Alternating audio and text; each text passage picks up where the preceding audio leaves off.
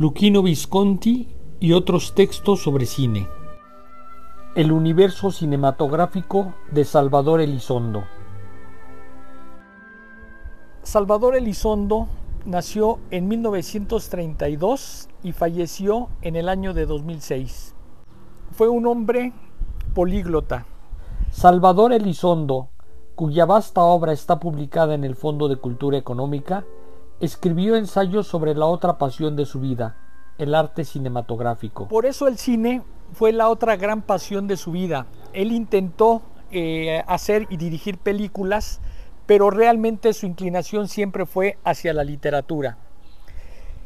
Farabeuf o La Crónica de un Instante es precisamente una gran película que no llegó a ser. Es una gran narración del siglo XX mexicano. En esa gran obra se refleja el gusto cinematográfico de Salvador Elizondo. Narrador, poeta, dramaturgo, ensayista, incursionó en las artes plásticas y el cine, pero se decantó finalmente por la palabra impresa. En coedición con Ari Triani Editores, la Secretaría de Cultura Federal publicó en 2017, a manera de homenaje póstumo a Elizondo, la obra Luchino Visconti y otros textos sobre cine. Un recuento de los escritos elizondianos acerca de los cineastas que lo impresionaron.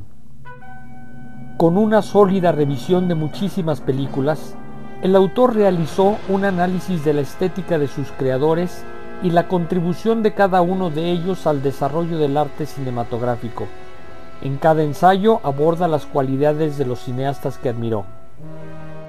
A Sergei Eisenstein le reconoce el desarrollo del montaje, el cual transforma la historia del séptimo arte con obras mayúsculas como Iván el Terrible, El acorazado Potemkin y Que viva México.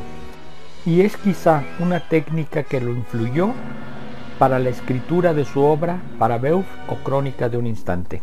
A Fernando de Fuentes le atribuye el despertar del cine mexicano con filmes trascendentales como Vámonos con Pancho Villa, mientras que a Julio Bracho lo marca como el otro gran cineasta nacional con películas como Distinto Amanecer y Crepúsculo. A Luis Buñuel lo coloca como el director subversivo con Un perro andaluz, pieza clave del surrealismo, y Azorín.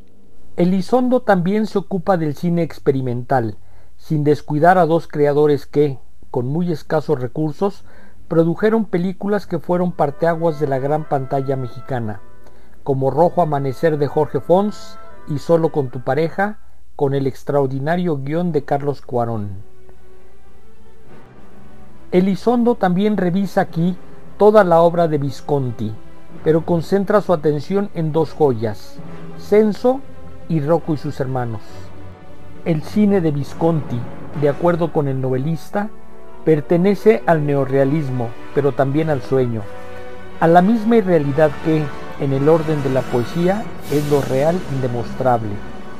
El libro refuerza el gusto por esta expresión artística que funde movimiento, luz, actuación y teatralidad narrativa, música, emociones e inteligencia.